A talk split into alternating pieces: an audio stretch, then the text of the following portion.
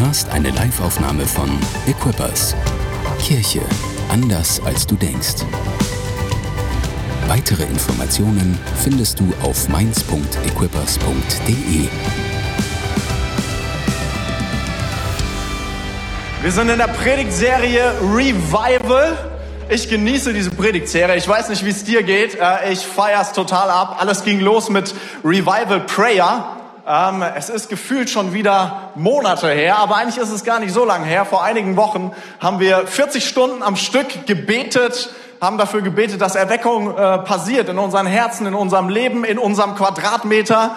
Wir haben schon Hammer äh, gehabt zum Thema Revival. Letzte Woche, Pastorin Gabi hat es gesagt, war mein Herz für sein Haus. Oh man, ich liebe jede Woche gerade in dieser Serie. Entschuldigt meine Begeisterung, ähm, aber ich feier's. Ähm, und äh, ja, ich habe gedacht, ähm, für meine Predigt heute fange ich erstmal ein bisschen an, euch äh, eins, zwei Stories zu erzählen ähm, aus der Zeit, in der ich in, in Brasilien gewohnt habe oder aus meinen Reisen nach Brasilien. Ähm, äh, wenn du äh, ein paar Tage schon hier bist in der Gemeinde, weißt du, meine Frau ist Brasilianerin. Ähm, ich bin Christ geworden in Brasilien in einem Gottesdienst, da waren äh, 15.000 Leute. Äh, das war ganz schön viel. Und äh, irgendwie, äh, ich würde sagen, in Brasilien, das ist, das ist, das ist wirklich, das ist Erweckung. Nicht nur eine Erweckung in ein paar Herzen, sondern das hat Auswirkungen auf, auf das ganze Land, auf die ganze Stadt. Das ist äh, fantastisch, was da passiert. Und ich habe gedacht, ich erzähle mal so ein paar Stories, wie es so ist, äh, in Brasilien unterwegs zu sein, weil du siehst Christen und Jesus-Sprüche überall. Das ist der Hammer. Wir waren jetzt im im Juni oder sowas waren wir auf äh, Besuch in Brasilien, meine Schwiegereltern besucht. Äh, ich habe gesagt zu meiner Frau, wir müssen endlich mal wieder unsere Schwie meine Schwiegereltern besuchen.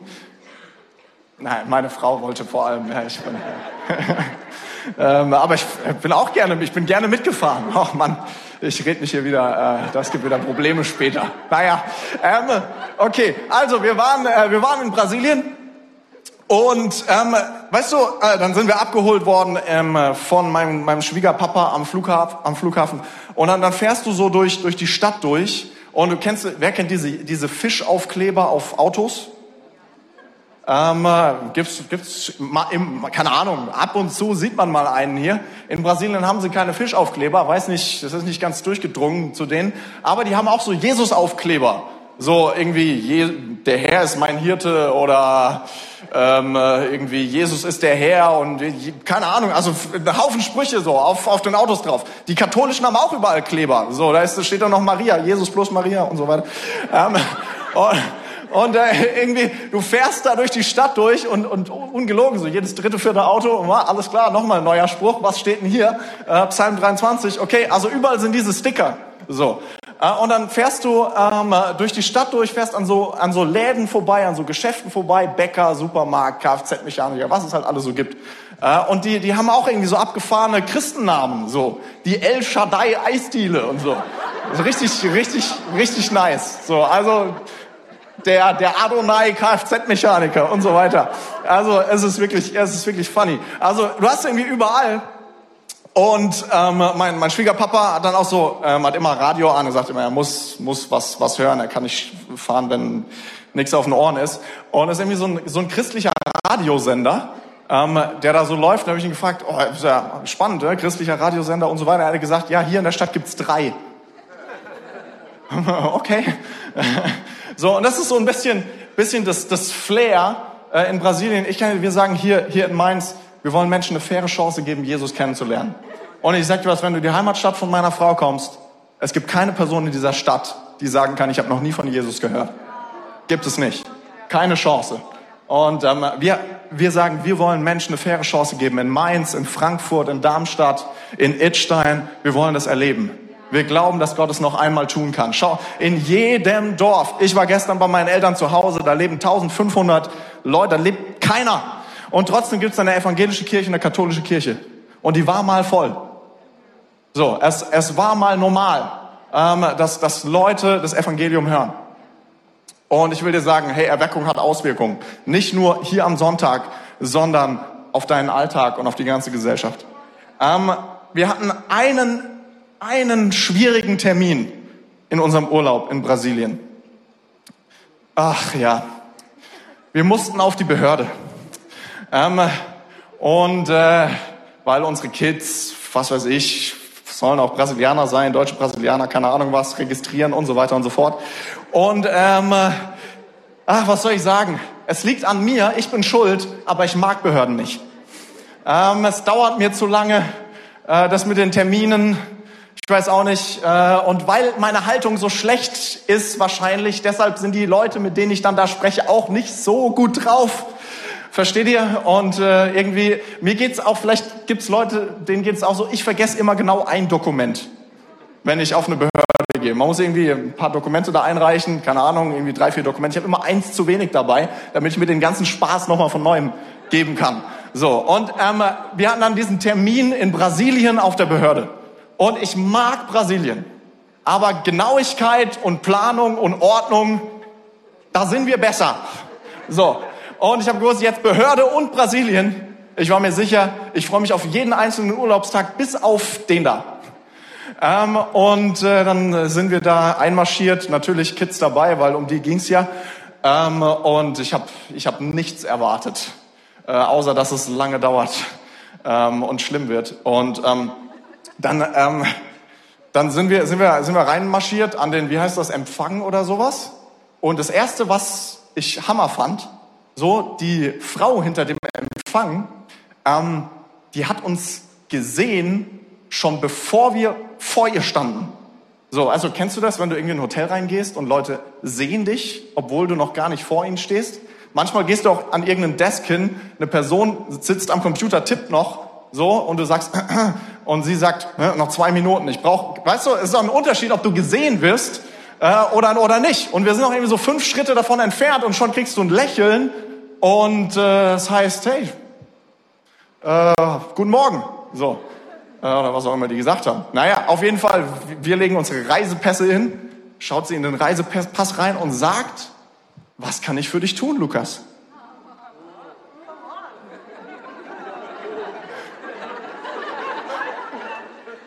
Unbelievable. Ich sag's euch. Das ist, vielleicht ist es auch Kultur, aber du wirst sowieso in Brasilien immer mit dem Vornamen angeredet. Weißt du, ich war auch mal bei einem Corona-Test in Brasilien. Und ich sag dir, wenn die dir das Ding in die Nase rammen, dann tut's genauso weh. Aber die sind einfach so freundlich, während die das machen. Einmal bitte den Kopf in den Nacken, Lukas. Alles klar. So. Ähm, ja, und äh, es war irgendwie, irgendwie oh, es war irgendwie so eine herzliche, so, ein, so ein herzlicher Empfang, war, war nice. Und dann äh, weiter zum nächsten Schalter äh, da dran gekommen. Ich habe dann meine Frau das machen lassen, die kann immerhin richtig gut Portugiesisch. Ähm, und ja, bei solchen Sachen. Ich war ganz froh, habe mich einfach da reingesetzt. Und war, war ich schon, ich sag mal, meine, ich war schon besser drauf. War einfach gut gelaufen. Wir saßen da so rum mit den Kids.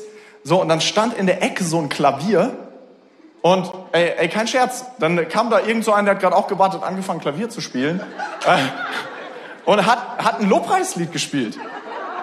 Mitten in der Behörde so. Ich habe fast angefangen zu heulen. Ich dachte, was ist denn hier los?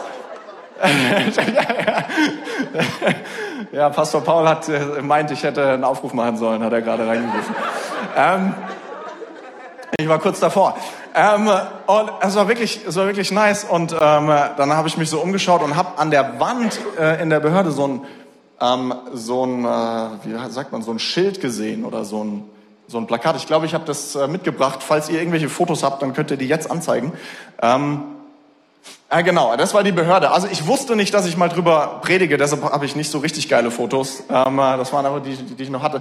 Und ich meine, das Schild, das Schild unten, oben, da steht einfach nur äh, Nummer 28 an Schalter 10 oder sowas. Aber unten drunter ist ein Schild und da steht die Mission, die Vision und die Werte von der Behörde. Und, äh, und ich habe erst gedacht, das ist euer Ernst. Ähm, und dann habe ich das durchgelesen und da, da hast du mal übersetzt, so, zum Beispiel die Vision, da stand, ein Notariat von nationaler Bedeutung zu sein, das sich durch Engagement, Ausbildung und Exzellenz bei der Bereitstellung von Dienstleistungen für die Kunden auszeichnet.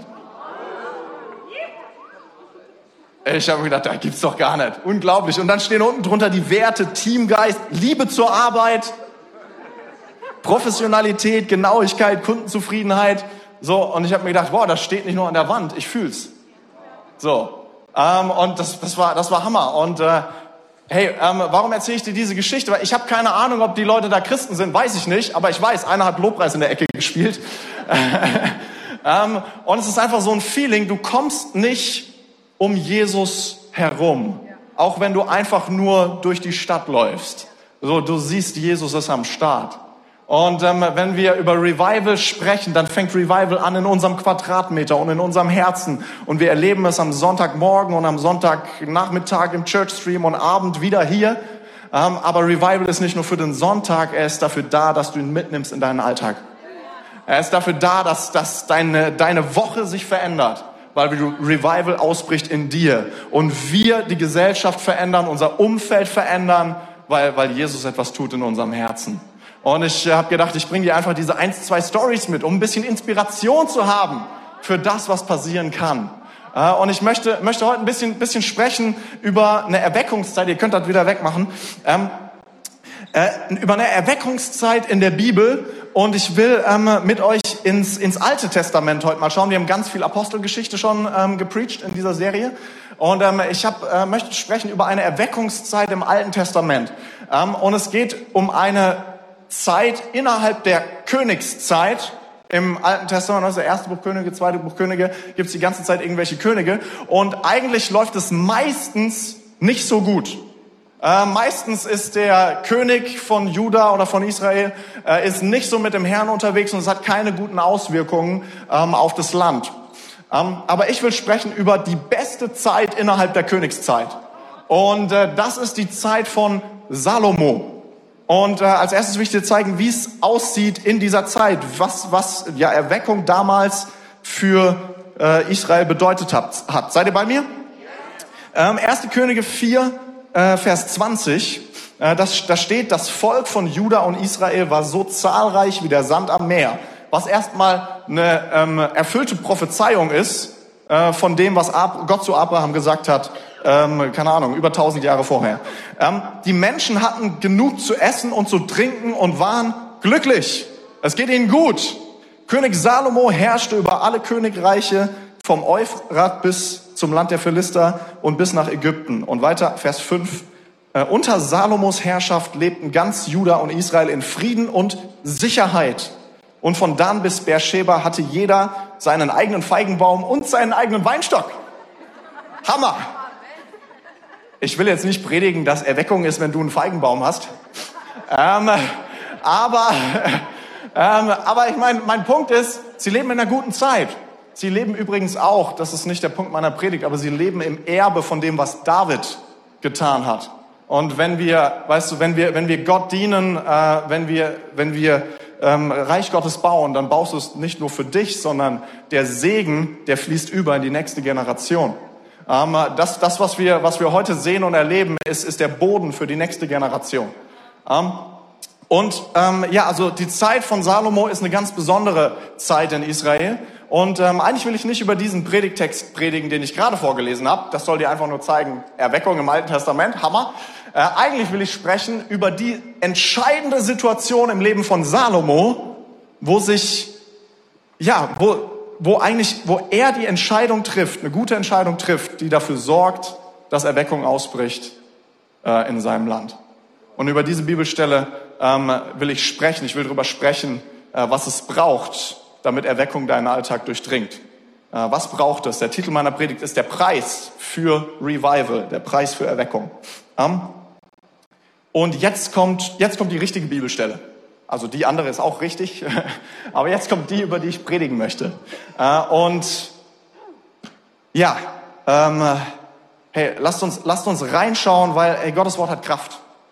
Gottes Wort ist nicht einfach nur äh, irgendeine Zeile mit einer interessanten Geschichte, sondern Gott möchte sprechen durch sein Wort in dein Leben.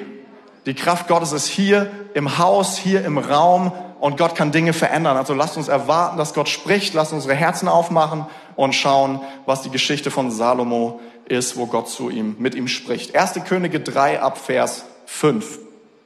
In dieser Nacht in Gibeon erschien der Herr Salomo im Traum. Gott sprach, was willst du haben?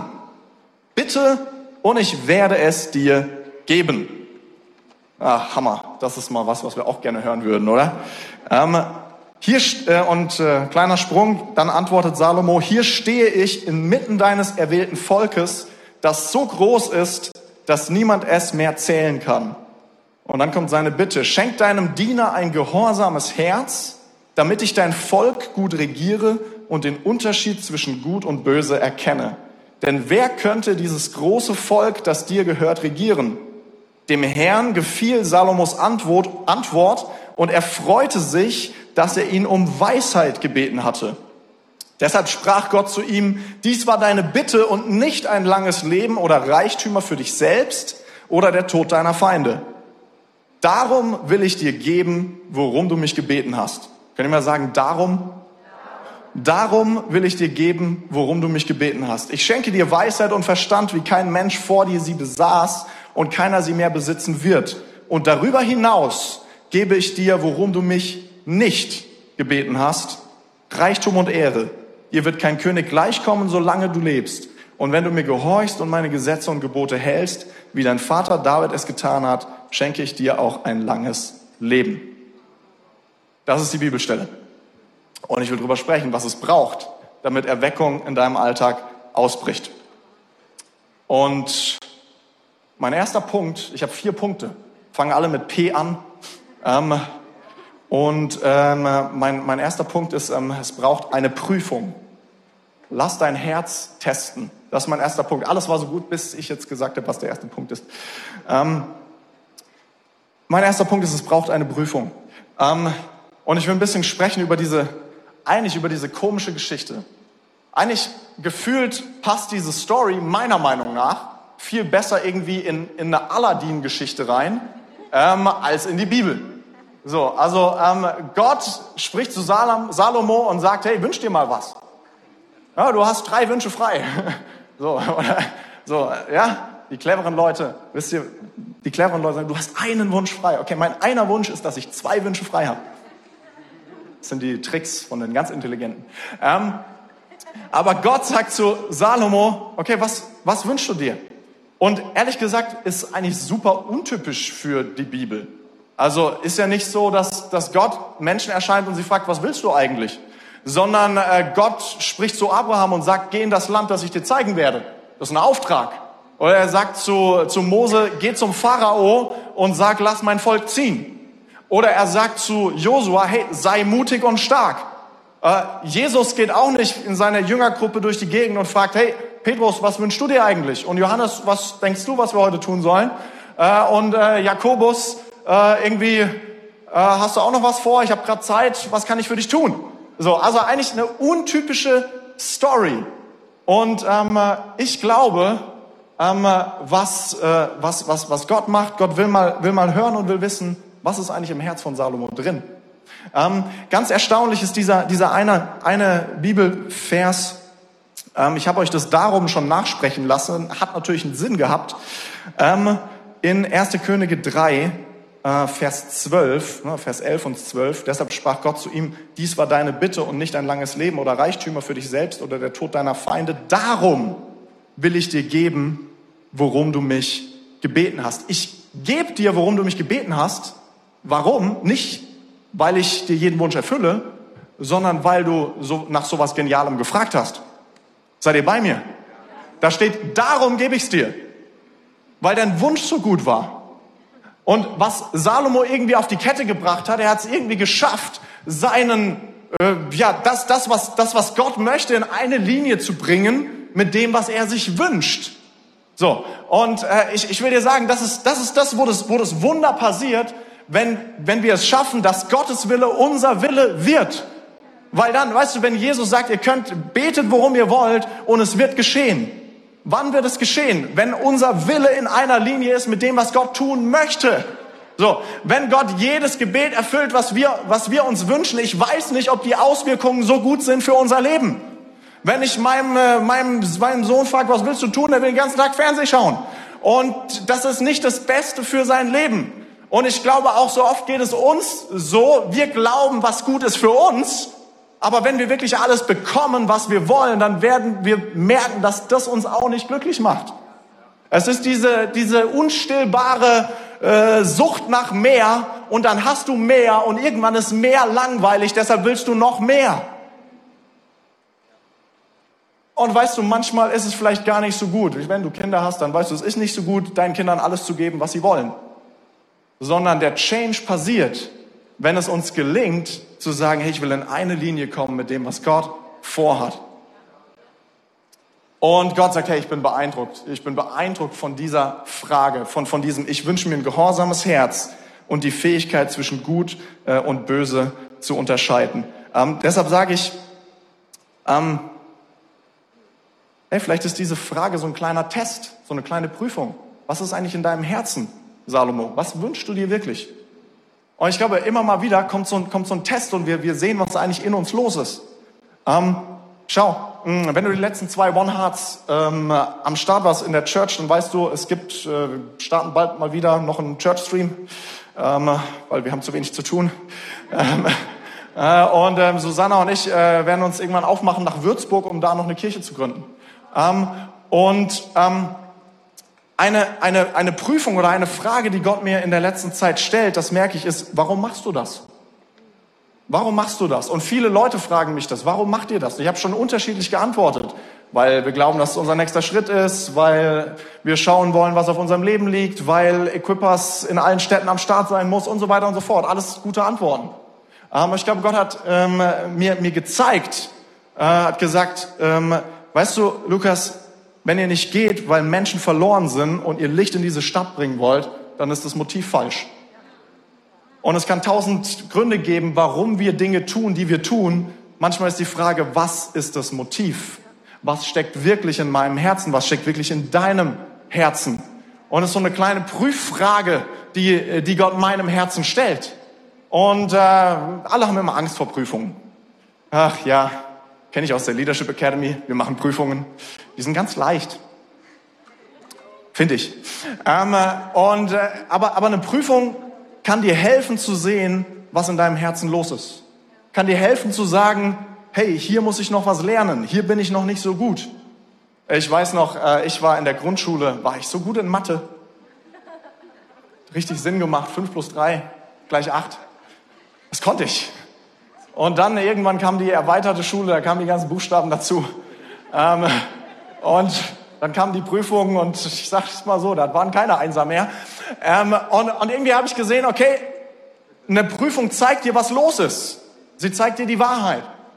Ähm, und eine Prüfung ist eine Möglichkeit zu sagen, hey, hier ist etwas, wo Gott noch etwas an mir tun kann, wo er mich noch formen kann. Weil Gott ist nicht fertig mit dem, was er tun möchte in deinem Leben. Ähm, äh, Gott will dir nicht nur Sachen geben, er möchte dir gern Sachen geben, er ist ein liebender Vater, aber möchte dich auch formen. Und äh, hey, ich lese die Bibelstelle vor. Komm, äh, David, Psalm 139, glaube ich. Ähm, schau mal, was David betet in Psalm 139, Vers 23. Da betet er zu Gott. Er sagt, erforsche mich Gott und erkenne mein Herz, prüfe mich da sagt nicht Gott, ich will dich jetzt mal prüfen, sondern David sagt, Gott, bitte prüfe mich. Prüfe mich und erkenne meine Gedanken. Zeig mir, wenn ich auf falschen Wegen gehe und führe mich den Weg zum ewigen Leben. Gott hat einen besseren Plan für dein Leben, als du einen eigenen Plan hast für dein Leben. Gottes Plan für dein Leben ist der beste Plan für dein Leben. Und was es braucht, ist, dass wir sagen, Gott, Gott, prüfe mich, zeig mir, wo du mich noch verändern musst, damit das passieren kann, was du tun möchtest in meinem Leben und durch mein Leben. Ich predige besser, als ihr antwortet. Prüfungen sind eine gute Sache. Es ist auch okay, wenn man mal scheitert. Ihr alle kennt die, die Story von, von, von Petrus, der an Karfreitag äh, sagt, Jesus kenne ich nicht. Und er war noch nicht ready für das, was Gott mit ihm vorhat. Aber an Pfingsten fällt der Heilige Geist. Und auf einmal ist er ready für das, was Jesus mit ihm geplant hat. Manche Prüfungen rasselt man durch, aber es bedeutet nicht, dass es keine zweite, dritte, vierte, fünfte Chance gibt. Eine Prüfung ist dafür da, damit, in deinem, damit du siehst, wo noch Arbeit zu tun ist. Weißt du, es gibt so viele Geschichten in der, in der Bibel, wo, wo, wo das Herz von, von, von Menschen verwandelt wird. Eine Sache vielleicht noch. Ähm, vielleicht kennst du Nikodemus. Nikodemus ist ein Pharisäer. Pharisäer kommen nicht so gut weg in der Bibel, gar nicht gut. Nikodemus ist auch ein Pharisäer. Und in Johannes 3 kommt er nachts zu Jesus, um sich mal anzuhören, was Jesus zu erzählen hat. Warum kommt er nachts? Weil er hat irgendwie Schiss, dass er mit Jesus gesehen wird. Weil er gehört zu den Pharisäern. Pharisäer mögen Jesus nicht. Und er hat ein Gespräch mit Jesus und äh, einer der bekanntesten Bibelverse der ganzen Welt. So sehr hat Gott die Welt geliebt, dass er seinen einzigen Sohn gab, damit alle, die an ihn glauben, äh, nicht verloren gehen, sondern das ewige Leben haben. Sagt Jesus zu Nikodemus. Äh, und was wir und dann ist Nikodemus irgendwie weg aus der Story, taucht nicht mehr auf. Keine Ahnung, er wird nicht zu Petrus, er wird nicht zu äh, Matthäus, der Jesus nachfolgt. Und dann irgendwann taucht Nikodemus wieder auf in Johannes 20, meine ich. In dem Moment, als alle Jünger verschwinden, weil Jesus gestorben ist, da taucht Nikodemus auf einmal wieder auf. Als einer von den Männern, die Jesus vom Kreuz nehmen und ihn ähm, ins Grab legen und einbalsamieren. Er hat sich versteckt, ist nur nachts zu Jesus gekommen, ist, ist ihm nicht nachgefolgt. Es war irgendwie zu krass. Aber ein paar Jahre später, während, während alle weglaufen, ist er da. Und er kümmert sich um Jesus. Und für mich ist das eine Story, wo ich sehe, hey, irgendwas hat Gott getan in dieser Zeit in seinem Herzen. Weißt du, manchmal kommst du vielleicht an einen Punkt und merkst, irgendwie hier bin ich noch nicht ready, hier habe ich versagt, hier habe ich, äh, das, das kriege ich nie hin, keine Ahnung. Aber weißt du, eine Prüfung ist nicht dafür da, dich fertig zu machen. Eine Prüfung ist dafür da, um dir zu zeigen, wo Gott noch was tun möchte in deinem Leben. Deshalb, wenn du Revival willst in deinem Alltag, dann sag wie David, prüfe mein Herz. Prüfe mein Herz. Zweiter Punkt. Seid ihr bereit für Punkt zwei? Muss mich beeilen. Ähm, mein zweiter Punkt ist, es braucht einen Prozess. Ah, noch so eine Sache, die nervt, gell? Ähm, es braucht einen Prozess, lass dich formen. Ich lese dir mal noch äh, ein paar Zeilen vor, ähm, die Salomo sagt zu, zu Gott, bevor, bevor er quasi zu seiner Antwort kommt, gib mir ein gehorsames Herz. Ähm, 1. Könige 3, ab Vers 5. Ähm, da steht, Gott sprach, was willst du haben? Bitte und ich werde es dir geben. Und hier kommt Salomos Antwort, Salomos Einleitung in die Antwort, um ehrlich zu sein. Ähm, er sagt, du hast deinem Diener David, meinem Vater, so viel Gutes getan, weil er ehrlich und wahrhaftig und dir von Herzen treu war. Diese Güte hat bis heute Bestand, denn du hast ihm einen Sohn geschenkt, der nun auf seinem Thron sitzt, spricht von sich selbst.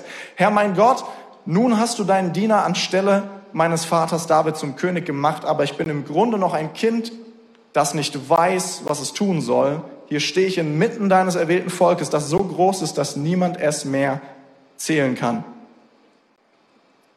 Also irgendwie gibt's eine, es gibt eine Story zu der Antwort von Salomo.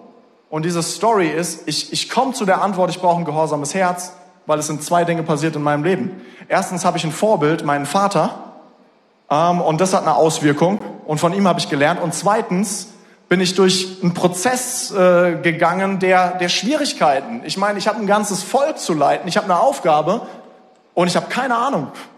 Ähm, ich, ich merke irgendwie, ich bin an einem Punkt ange, angelangt, wo ich merke, was soll ich tun?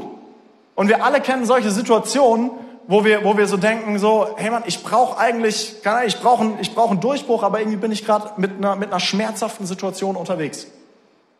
Und ich will ein bisschen quatschen darüber, wie wichtig es ist, einen Prozess zu durchleben, damit wir erkennen, was wir wirklich brauchen. Weil Salomo erkennt, was er wirklich braucht. Ich habe mich ehrlich gesagt gefragt, als ich die, die Story gelesen habe, habe ich mich gefragt, warum, ähm, warum stellt Gott die Frage überhaupt, was, was wünschst du dir? Warum sagt Gott nicht einfach wie zu Josua, sei mutig und stark, ne? kann ja auch sagen, äh, sei gehorsam und werde weise. Auf, Auftrag. Salomo, bist jetzt König, sei gehorsam und werde weise. Ähm, ich habe mir gedacht, weißt du, vielleicht ich glaube eine Sache, eine Selbsterkenntnis ist kraftvoller als einfach nur was zu hören. Wenn du weißt, was du brauchst, wenn du es artikulieren kannst. Und so eine Selbsterkenntnis kann manchmal ganz schön schmerzhaft sein, aber wenn du es weißt, das ist powerful. Ähm, weißt du, ähm, mir, mir geht's zum Beispiel so, ich weiß, ich bin, ich bin ein Typ, der gerne Sachen allein auf die Reihe kriegt. Aber durch manchen Schmerz habe ich gelernt, so funktioniert es nicht. Ich brauche Leute, ich brauche Freunde, äh, ich bin Teil von einem Team und ich brauche ein Team. Und es ist erstaunlich, dass mein Freund Dan mir seit 100 Jahren erzählt, ich muss mehr in Freundschaften investieren. Und ich denke auch immer, ja, er hat schon recht, aber es gibt halt viel zu tun. Und so manches schmerzhaftes Erlebnis in meinem Leben hat mir gezeigt, der junge Mann hat recht. Also wie ich ermutigend bin, wegen jung. ähm, ähm, und äh, keine Ahnung, gemerkt irgendwie bis auf einer Konferenz, da sind Dutzende Leute, aber irgendwie mehr frage ich mich, mit wem bin ich ja eigentlich connected? So. Oder manchmal so, weißt du, es gibt Dinge in deinem Leben, die sind schmerzhaft. Und manchmal ist es gut, auf diesen Schmerz zu schauen. Warum ist das denn schmerzhaft? Schau mal, zum Beispiel so Thema Geburtstage. So. Es gibt Leute, die kündigen Monate vorher an, dass sie Geburtstag haben. Kennt, kennt ihr das? Ich finde es sau funny. Ich habe in zwei Monaten Geburtstag, ich habe in äh, vier Wochen Geburtstag, ich habe in zwei Wochen Geburtstag, ähm, äh, ich habe äh, schon Geschenkvorschläge und so weiter. Und ich bin komplett am anderen Ende. Ich bin eigentlich ganz froh, wenn der mal ausfällt. Jetzt habe ich nicht am 29. Februar Geburtstag. Es war sehr knapp. Ich habe im Schaltjahr Geburtstag am 1. März. Ja, es war knapp, ähm, aber, aber es ist doch jedes Jahr. Ähm, und nein, ich mag meinen Geburtstag. Ich will es nicht tragischer machen, als es ist. Aber ähm, manchmal habe ich mir gedacht, warum bin ich eigentlich nicht so? Warum erzähle ich eigentlich nicht überall? Ich habe Geburtstag, kommst du vorbei? Und so ein, so ein kleiner Grund ist, weil ich mich frage, okay, wirklich gespannt, wer kommen würde. So. Und manchen Schmerz musst du erleben, um zu verstehen, hey, ich brauche hier eine Veränderung. Ja? Äh, und mancher Schmerz ist dafür da, um zu einer Selbsterkenntnis zu kommen und zu erkennen, hey Gott, was willst du noch in meinem Leben tun? Wo brauche ich eine Veränderung? Macht das Sinn?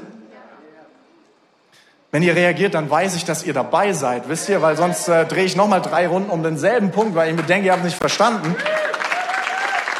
Dann dauert's länger und du verpasst dein Mittagessen.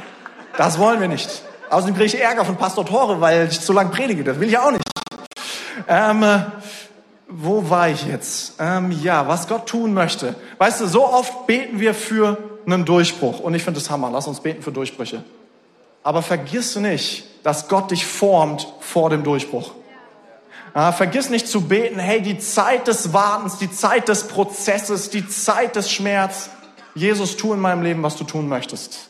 Eine meiner Lieblingsbibelstellen, ich habe so viele, ich weiß, jede Predigt sage ich, eine meiner Lieblingsstellen und dann kommt wieder eine andere. Ähm, eine meiner Lieblingsstellen in der Bibel ist, ich glaube, Jeremia Kapitel 6 müsste es sein. Das ist eine Geschichte von äh, dem Töpfer und dem Ton. Und da sagt Gott zu Jeremia, geh in das Haus von dem Töpfer und schau, wie er Ton macht. Und dann äh, sieht er zu, wie der Ton hergestellt wird. Und das Tongefäß, was er macht, missrät in seinen Händen und es fällt auf den Boden. Und was macht der Töpfer dann? Dann nimmt er denselben Ton, nicht neuen Ton, sondern er nimmt denselben Ton und formt ein anderes Gefäß daraus. Und dann sagt Gott, und so mache ich es mit dem Haus Israel. Ich werde denselben Ton wieder nehmen, ich werde ein anderes Haus, äh, ein anderes Gefäß daraus formen. Äh, und, und das ist das, was Gott tun, tun, was du brauchst. Du musst weich bleiben. Wenn du hart wirst, dann bist du nicht mehr formbar. Aber wenn du weich bleibst, im Prozess, im Schmerz, kann Gott dich formen. Und er kann tun, was nötig ist, damit du ein Erweckungsträger bist in diesem Land. Amen. Ich habe noch zwei Punkte, die schaffen wir auch noch. Ähm, äh, es braucht eine Prüfung, es braucht einen Prozess und drittens, es braucht eine Position. Setze Gott zuerst. Setze Gott zuerst und alles andere wird dir hinzugefügt werden. Ähm, 1. Könige 3, Vers 9. Noch einmal kurz die Antwort von Salomo. Er sagt, schenk deinem Diener ein gehorsames Herz, damit ich dein Volk gut regiere und den Unterschied zwischen gut und böse erkenne. Ähm, wörtlich steht da, ähm, schenk deinem Diener ein hörendes Herz. Ähm, was interessant ist, weil es bedeutet, ich will hören, was Gott sagt. Und die Verbindung zwischen Hören und Machen ist Gehorsam. Deshalb eigentlich eine gute, ich finde eine gute Übersetzung, zu sagen, schenk mir ein gehorsames Herz, aber schenk mir ein hörendes Herz. Ähm, Salomo sagt in, in, im Buch der Sprüche, sagt er, die Furcht des Herrn ist, die Anf ist der Anfang aller Erkenntnis. Wenn ich Gott fürchte, dann höre ich, was Gott sagt. Äh, und wenn ich weiß, was Gott möchte, dann kann ich gehorsam sein. Und das ist ein Leben in Weisheit. Ähm, und ähm, ja, was, was Salomo macht ist, er sagt, äh, mit seiner ganzen Bitte sagt er, ich setze nicht, ich setz nicht meinen Reichtum zuerst, sondern ich setze Gott zuerst. Macht das Sinn? Und ich sag dir, ähm, oh, Gott zuerst zu setzen in deinem Leben verändert so viel. Auch, auch in Kleinigkeiten. Ich, ähm, ich liebe es, das Wort Gottes zu lesen. Ich liebe es, das Wort Gottes zu studieren. Um ehrlich zu sein, finde ich Gebet schwieriger. So. Und ähm, was mein Gebetsleben verändert hat, ist zu sagen, ich setze Gott zuerst auch in meinem Gebet. Und damit meine ich, ich fange nicht an, äh, Gott immer zu erzählen, was ich alles brauche, sondern ich fange zuerst an, Gott zu preisen, bevor ich sage, was ich brauche. Und das hat so viel verändert in meinem Leben. Ähm, wir machen Lobpreis hier in der Kirche. Wir preisen Gott laut. Wir, wir hüpfen hier durch die Gegend, nicht weil wir cool sein wollen. Es ist nicht cool. Das ist wirklich nicht cool, muss ich sagen. Ähm, wir, wir machen das, weil da eine Kraft darin ist, zu sagen, ich preise Gott, egal wie es sich anfühlt.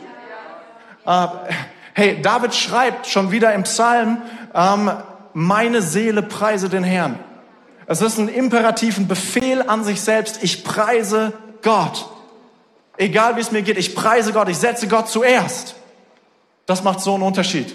Ich versuche in meinen Gebeten, wirklich, es hat wirklich mein Gebetsleben verändert, zu sagen, die ersten Minuten, ich preise Gott für den, der er ist, für das, was er getan hat. Ich bin dankbar für das, was er in meinem Leben tut. Und dann kann ich zu dem ganzen Rest immer noch kommen und sagen, was ich brauche. Hat wirklich viel verändert. Und schau, die Jünger fragen Jesus, sagen zu Jesus, hey, lehre uns zu beten. Und Jesus sagt, folgendes sollt ihr beten. Vater unser im Himmel, geheiligt werde dein Name, dein Reich komme, dein Wille geschehe, wie im Himmel so auf Erden. Unser tägliches Brot gib uns heute. Da ist eine Priorität drin, da ist eine Reihenfolge drin. Geheiligt werde dein Name, dein Reich komme, dein Wille geschehe. Und dann kommt unser tägliches Brot, gib uns heute. Dass ich setze Gott zuerst. Und es wird etwas revolutionieren in deinem Leben. Ich komme zum letzten Punkt, weil ähm, es ist Zeit. Ähm, Erweckung in deinem Alltag, es braucht eine Prüfung, es braucht einen Prozess, es braucht eine Position. Und mein letzter Punkt heißt, es braucht eine Perspektive. Und äh, die Zeile dazu heißt, Ziele auf den Geber statt auf die Gabe. Ähm, ja, und was ich damit meine, das kommt jetzt. Noch ein letztes Mal rein in die Geschichte von, von Salomo. Ähm, 1. Könige 3 ab Vers 12 lesen wir nochmal vor, einfach damit wir es nicht vergessen. Ähm, Gott sagt, darum will ich dir geben, worum du mich gebeten hast. Ich schenke dir Weisheit und Verstand, wie kein Mensch vor dir sie besaß und keiner sie mehr besitzen wird. Und darüber hinaus, ich liebe diesen Satz, und darüber hinaus gebe ich dir, worum du mich nicht gebeten hast. Reichtum und Ehre, dir wird kein König gleichkommen, solange du lebst. Und wenn du mir gehorchst und meine Gesetze und Gebote hältst, wie dein Vater David es getan hat, schenke ich dir, schenke ich dir auch ein langes Leben. Weißt du, Gott will dir, Gott will dir nichts wegnehmen. Ähm, wenn du ihn an Nummer eins setzt, bedeutet es nicht, dass du etwas verlierst. Es bedeutet, dass du etwas gewinnst. Weißt du, Gott ist mehr als unser als unser Wunschautomat. Er will der Herr sein unseres Lebens. Und ähm, manchmal kriegen wir es vielleicht nicht ganz auf die Kette, was eigentlich unsere Perspektive sein sollte. Perspektive ist nicht das, was Gott mir geben kann, sondern Perspektive ist Gott selbst. Perspektive ist, ich schaue auf Gott und tue seinen Willen. Um alles andere kümmert er sich. Es gibt eine Geschichte in der Apostelgeschichte. Da zielt jemand nicht auf Gott selbst, sondern einfach auf die Gabe. Name von dieser Person ist ähm, Simon, der Beiname ist Simon der Zauberer. Und er wird, sieht, was die Apostel tun und findet es Hammer. Die Wunder, die passieren, die Zeichen, die passieren. Auf einmal kommen Petrus und Johannes vorbei, merken so, Menschen werden getauft im Heiligen Geist und er sagt, wow, Hammer. Kommt zu Petrus, legt sein Geld auf den Tisch und sagt, ey, das, was ihr da tut, das will ich auch tun können. Hier, nimm mein Geld. Und äh, Petrus sagt, du kannst die Sache Gottes nicht mit Geld kaufen. Und irgendwie zeigt sich ein Herz, ein Herz, was zielt auf das Wunder, auf die Kraft, auf die Sache, statt auf Gott selbst. Und es macht einen riesen Unterschied, was unsere Perspektive ist. In Matthäus 6, Vers 33 steht, macht das Reich Gottes zu eurem wichtigsten Anliegen, lebt in Gottes Gerechtigkeit und er wird euch all das geben, was ihr braucht. Das ist das, was Salomo erlebt. Ich setze Gott zuerst und er versorgt mich mit dem, was ich brauche. Und ich will dir sagen, das Beste, was du machen kannst mit deinem, mit deinem Leben, ist zu sagen, hey, ich, ich, folge, ich folge nicht irgendeiner Sache, irgendeinem Traum, irgendeinem Wunsch, ich folge Jesus. Weißt du, Jesus sagt, folge mir nach. Und dann sagt er, Zeichen und Wunder werden dir folgen. Wir folgen nicht den Zeichen und den Wundern, wir folgen Jesus. Und wenn wir das machen, dann folgt uns noch was anderes. Zeichen und Wunder. Das ist das, was passiert. Zeichen und Wunder werden dir folgen, viel mehr als du glaubst, Sarah.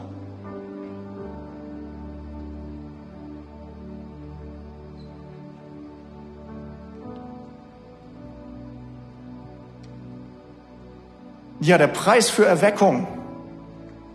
Am Ende will ich dir sagen, ich würde sagen, es kostet dein Leben. Es kostet zu sagen, ich setze Gott zuerst. Er ist die erste Position. Und wenn du das tust, dann wirst du erleben, was Gott alles mit dir und durch dich tun kann. Letzte Bibelstelle, Matthäus 16, Vers 25, da sagt Jesus, wer versucht sein Leben zu behalten, wird es verlieren. Doch wer sein Leben für mich aufgibt, wird das wahre Leben finden. Es kostet einen Preis, aber es gibt dir das Leben im Überfluss.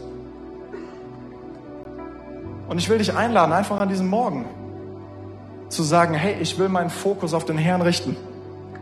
Ich will meinen Fokus auf Jesus haben. All die Sachen, die dir möglicherweise fehlen, mir fehlen Sachen, glaub mir, mir fehlen Sachen. Aber alles, was du brauchst, findest du in Jesus.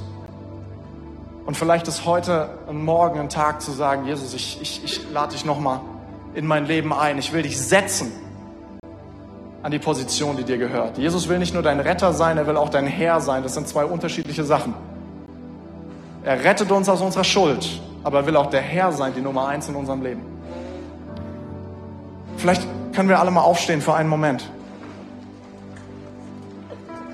Also ich glaube, der Geist Gottes hat schon gesprochen und vielleicht, vielleicht bist du hier. Ich will gleich ein Gebet anleiten, was du nachbeten kannst. Und hey, bitte bete es nur mit, wenn du sagst, hey, das will ich. Wenn du sagst, das will ich noch nicht mitbeten, kein Problem. Dann denk drüber nach, dann leb weiter mit Jesus und schau, vielleicht kommst du irgendwann zu einem Punkt, wo du sagst, das will ich beten. Ähm, aber ich will jetzt ein Gebet sprechen, wo wir sagen, so, hey Jesus, ich setze dich an Nummer eins in meinem Leben. Und wenn du sagst, yes, das will ich mitbeten, dann will ich dich einladen, mir einfach nachzubeten. Ganz egal, wie lange du Christ bist, ob du kein Christ bist, whatever. Aber wenn du sagst, Gott soll der Herr sein, Gott soll auf dem Thron sein in meinem Leben. Wenn du das spürst, jetzt in diesem Moment, hey, dann bete mir jetzt einfach nach. Ist das gut? Können wir die Augen schließen? Herr Jesus, heute treffe ich eine Entscheidung. Ich will dir mein ganzes Leben geben. Ich will dir folgen. Ich will deinen Willen tun. Ich lasse mein altes Leben zurück. Ich folge dir nach. Du bist mein Herr und auch mein Retter. Bitte vergib mir meine Schuld und schenk mir ein Leben im Überfluss. Ich folge dir von jetzt und für immer. Amen. Danke fürs Zuhören. Weitere Informationen findest du auf mainz.equippers.de.